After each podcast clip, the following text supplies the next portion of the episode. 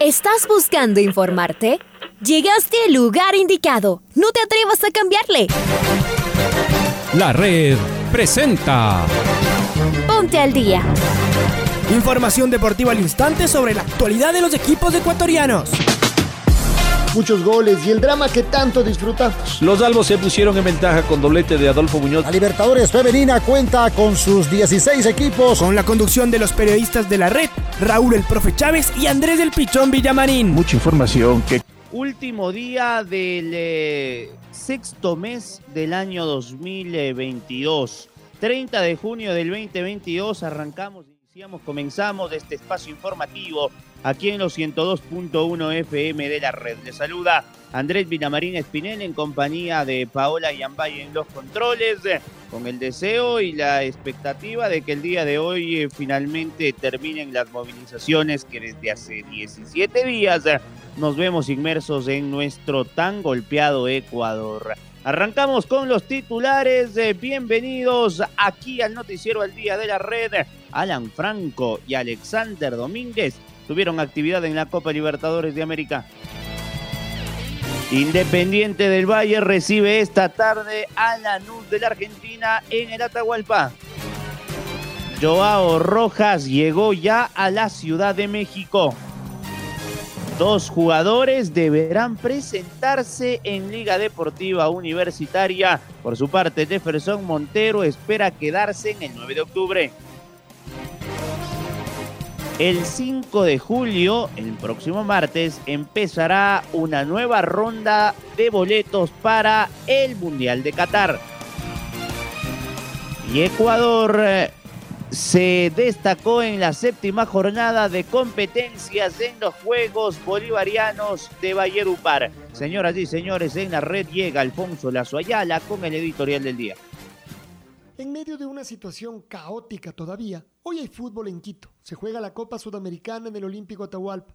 El Independiente del Valle debe salir de su flamante casa por un tema de aforo y regresa a una cancha que le vio obtener grandes resultados en la inolvidable Copa Libertadores del 2016. Esta vez es en el segundo torneo del continente y su rival es el Granate, el Anús del Gran Buenos Aires. Hubo dudas hasta último momento sobre si el partido se podría jugar sin embargo, y pese a las movilizaciones, la ciudad se ha ido reactivando y el fútbol es una de esas actividades que vuelve. El campeón ecuatoriano ha sufrido varios cambios en este año. El más importante es el de su cuerpo técnico.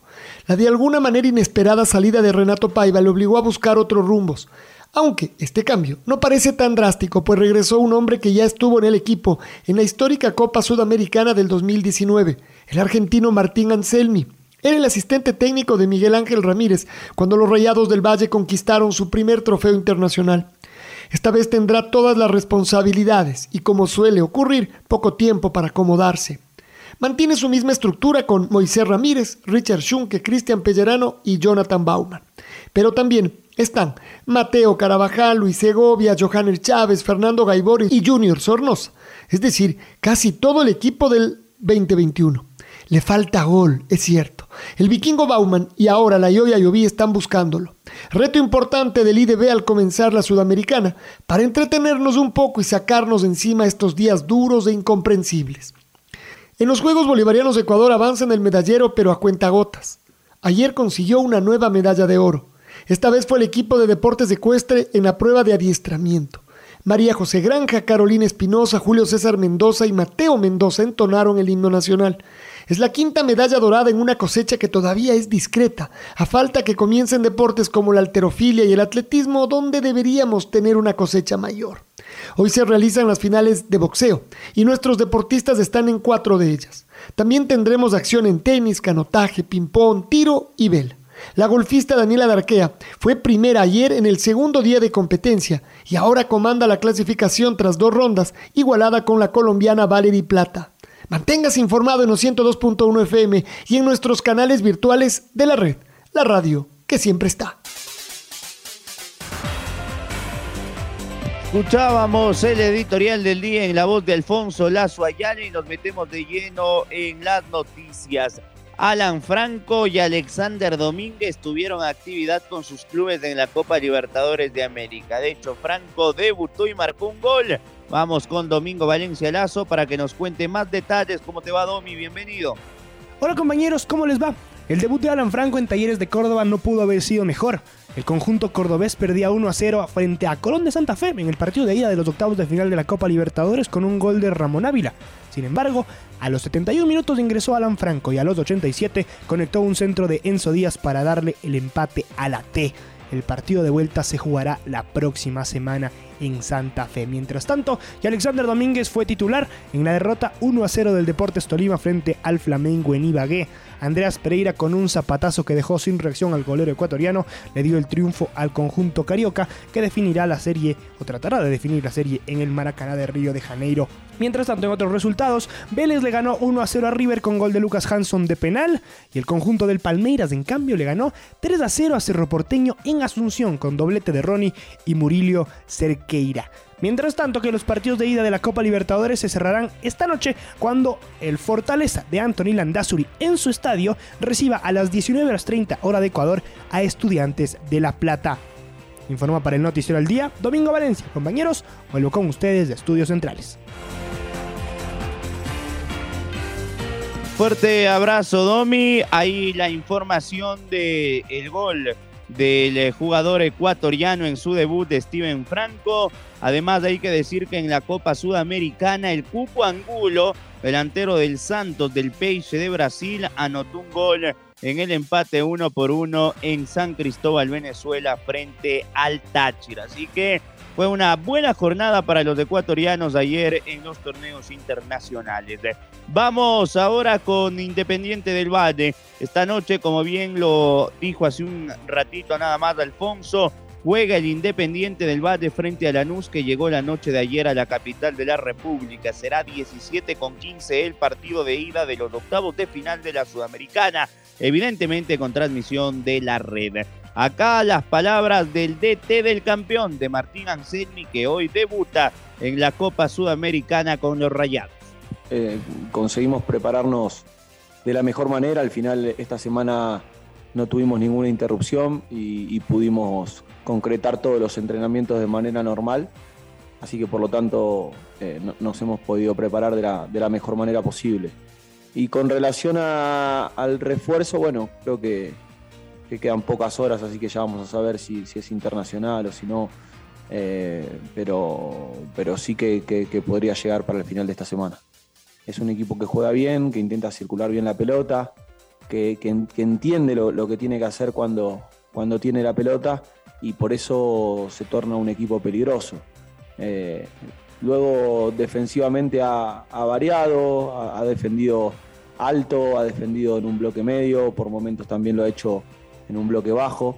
Pero bueno, nosotros sabemos que más allá de, las características que puede tener el rival, al cual analizamos profundamente, sin lugar a dudas, y que, sabemos o creemos que cuáles pueden llegar a ser sus puntos débiles y cuáles pueden llegar a ser sus puntos fuertes, nosotros entendemos que, estamos de local, que, estamos en nuestra casa y que somos nosotros los que, los que tenemos que llevar adelante el protagonismo del partido, tratar de controlarlo y tratar de ir en búsqueda de, de, los tres puntos en, nuestro estadio, o en nuestra casa, mejor dicho. Todavía los jugadores no, tienen confirmada cuál es la alineación inicial, por ende eh, el hecho de contestar si vamos a jugar con tres, con cuatro, eh, a esta hora y, a, este, a esta distancia del partido todavía no, es algo que no puedo responder. De todos modos, eh, lo, he dicho en otras oportunidades, creemos que el sistema es irrelevante a la hora de, a la hora de jugar, sí que se entienda, ¿no? No es algo irrelevante, sino a la hora de plantear el partido, eh, a nosotros nos interesan las posiciones que vamos a ocupar dentro del campo de juego y, en esas posiciones que, ocupamos los sistemas se rompen y se arman sistemas nuevos todo el tiempo.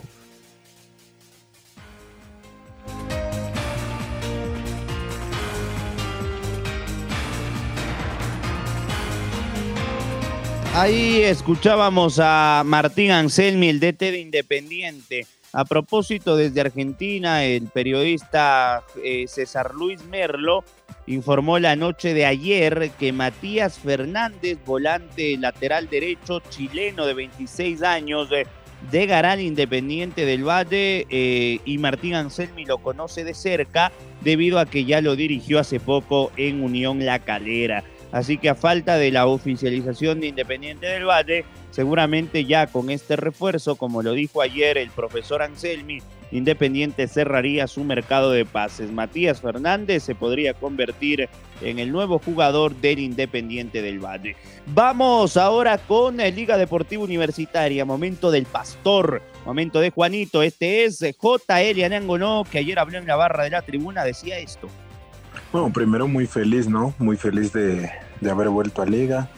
Eh, creo que en, en mis anteriores pasos que pasé por acá me, me, han tratado muy bien, me han hecho sentir eh, muy feliz, eh, tanto trabajadores como, como dirigencia, compañeros y con las personas que, que, me tocó convivir a lo largo de, esta, de estas temporadas que me ha tocado estar acá. Eh, ¿Qué lo motivó a regresar? Porque estaba bien en Centroamérica usted. Sí, la verdad que, que en Guatemala estuve muy bien. el grupo, el equipo logró conseguir cosas importantes, logramos quedar campeones de la CONCACAF, eh, campeones del torneo local, ya hace años que no se había dado eso en, en, el equipo y logramos conseguir todo eso, ¿no? La verdad es que me fui muy bien.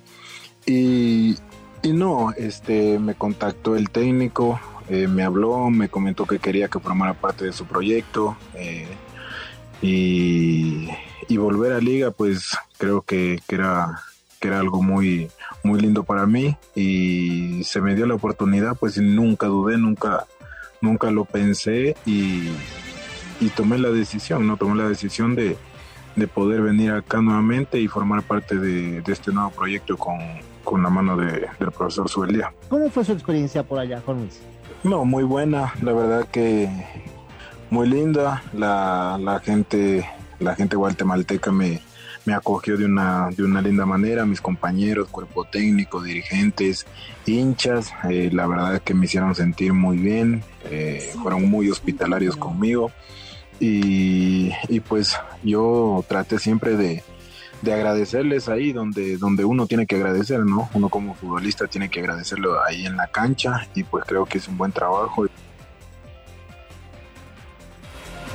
Ahí las palabras de Juan Luis Anángono. Vamos con Lucho Quiroz porque nos va a contar sobre la llegada de dos jugadores que pertenecen a Liga, pero que por diversos motivos no se encuentran en la plantilla. Son Zunino y Lucas Villarruel. ¿Cuál es la realidad de estos dos futbolistas, Luchito? ¿Cómo te va?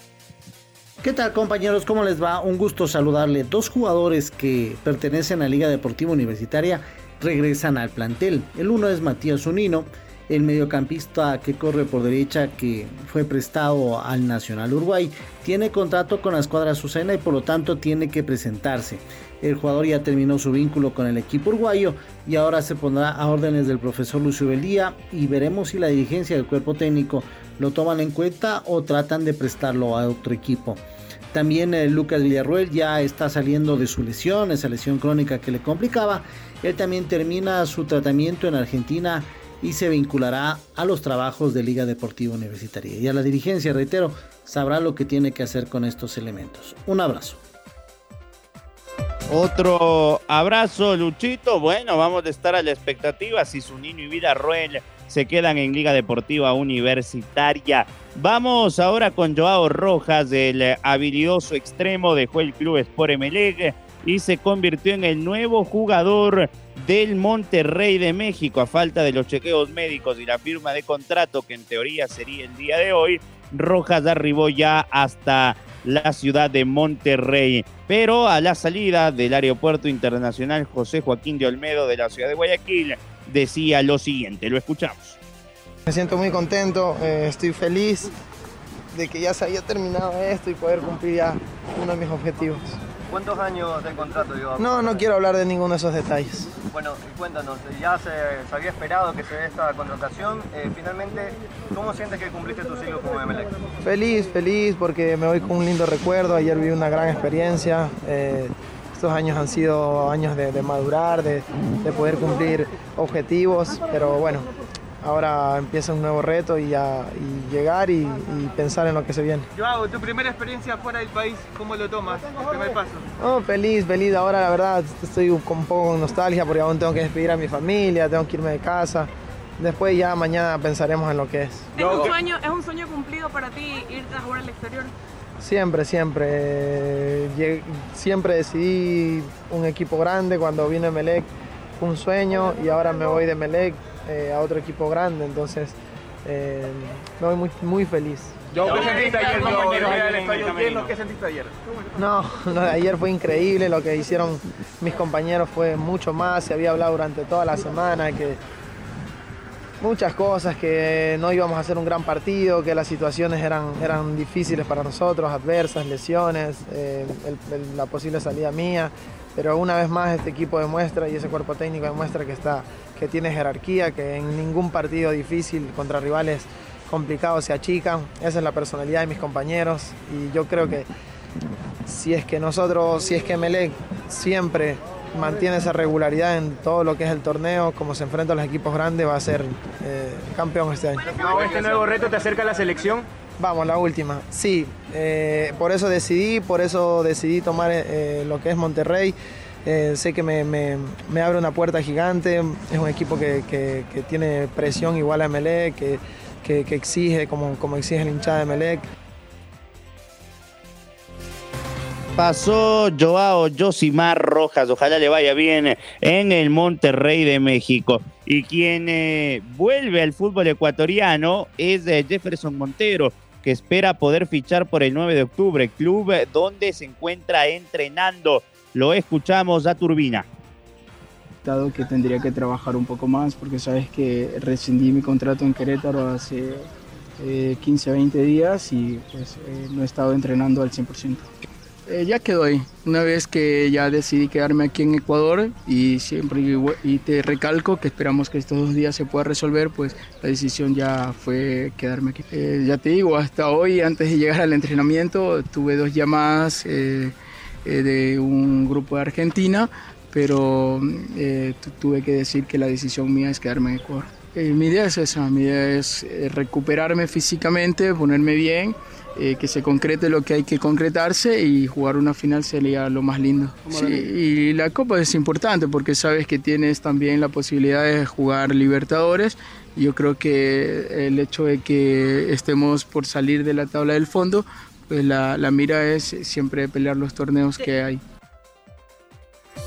Ahí Jefferson Montero, veamos si el 9 de octubre en las próximas horas lo logra oficializar. Y vamos con eh, Pablo King, que está del otro lado. Él nos va a hablar sobre el nuevo sorteo de la FIFA de entradas.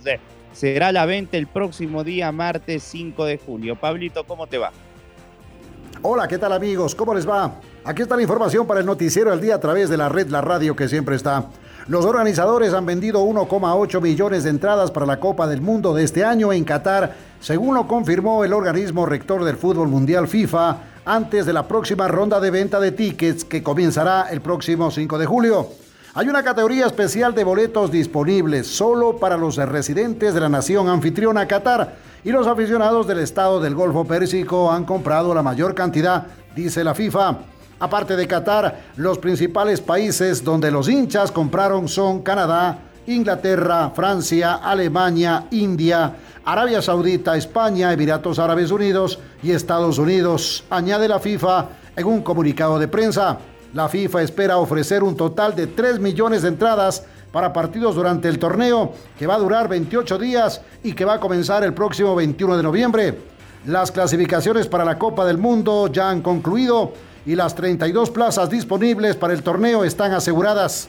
La próxima ronda de venta de entradas permanecerá abierta hasta el día 16 de agosto y los boletos se confirmarán mediante el pago por orden de llegada. Hasta aquí la información deportiva, amigos y amigas de la red.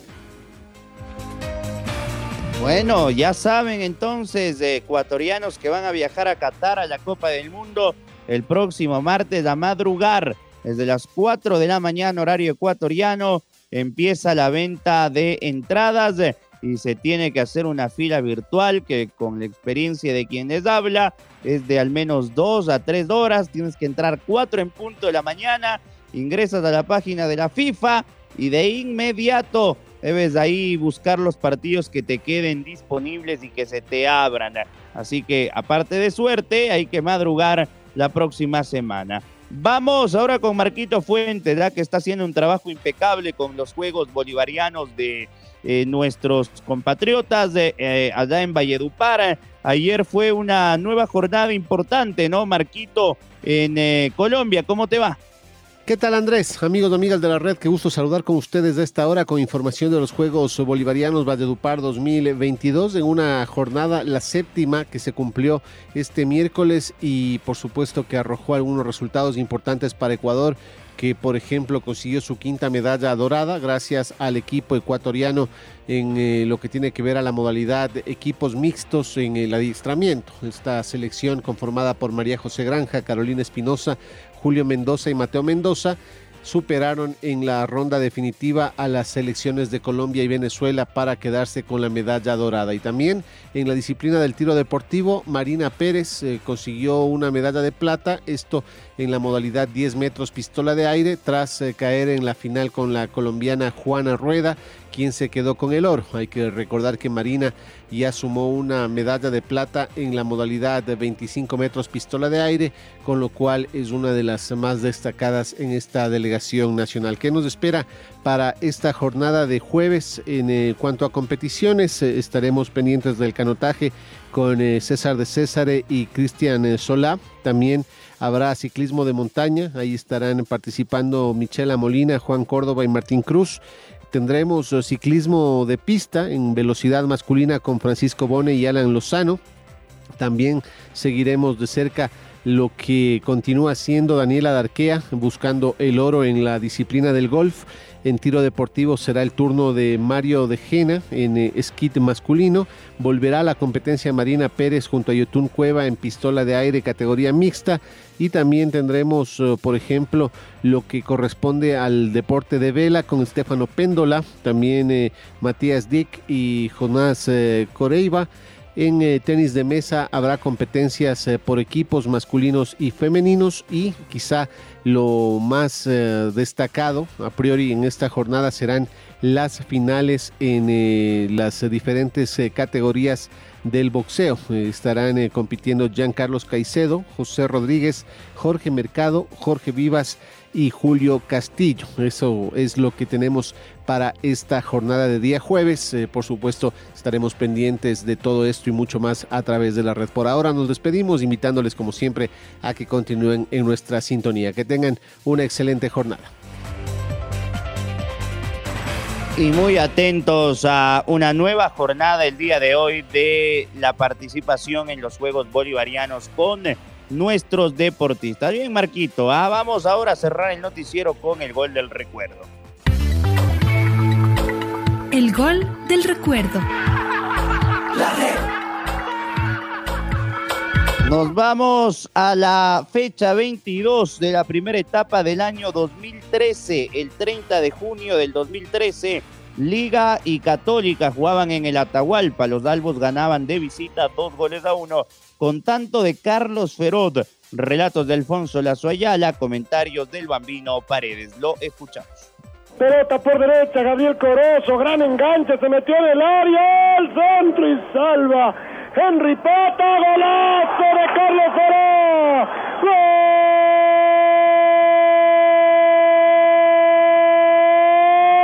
¡De Liga! Gran de Gabriel Corozo, salvó in extremis Elvis Pata, la pelota quedó sin embargo servida fuera del área. Qué pegada de Carlos Ferola, clavó en la esquina, viene arriba para poner a ganar a Liga Deportiva Universitaria en estos primeros minutos del segundo tiempo. Eso, con goles es que se tiene que curar el cuadro merengue y es Carlos Feró el que ahora rompe el arco de Hernán Galíndez. Liga tiene dos, Católica uno, cuatro minutos del segundo tiempo. Había que marcarle un segundo gol a Universidad Católica ganando el fondo de la cancha y eso hizo Corozo, tiró al centro y en el rebote. La pescó bien, le pegó con fuerza y con dirección feroz. Ahora ya estás al día junto a nosotros. La red presentó Ponte al día.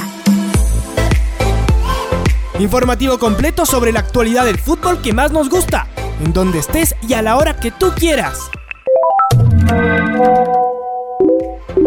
Quédate conectado con nosotros en las redes de la red. Síguenos como arroba la red Ecuador y no te pierdas los detalles del deporte minuto a minuto. Escúchanos en vivo en TuneIn y en los 102.1 FM en Quito. ¡Te esperamos!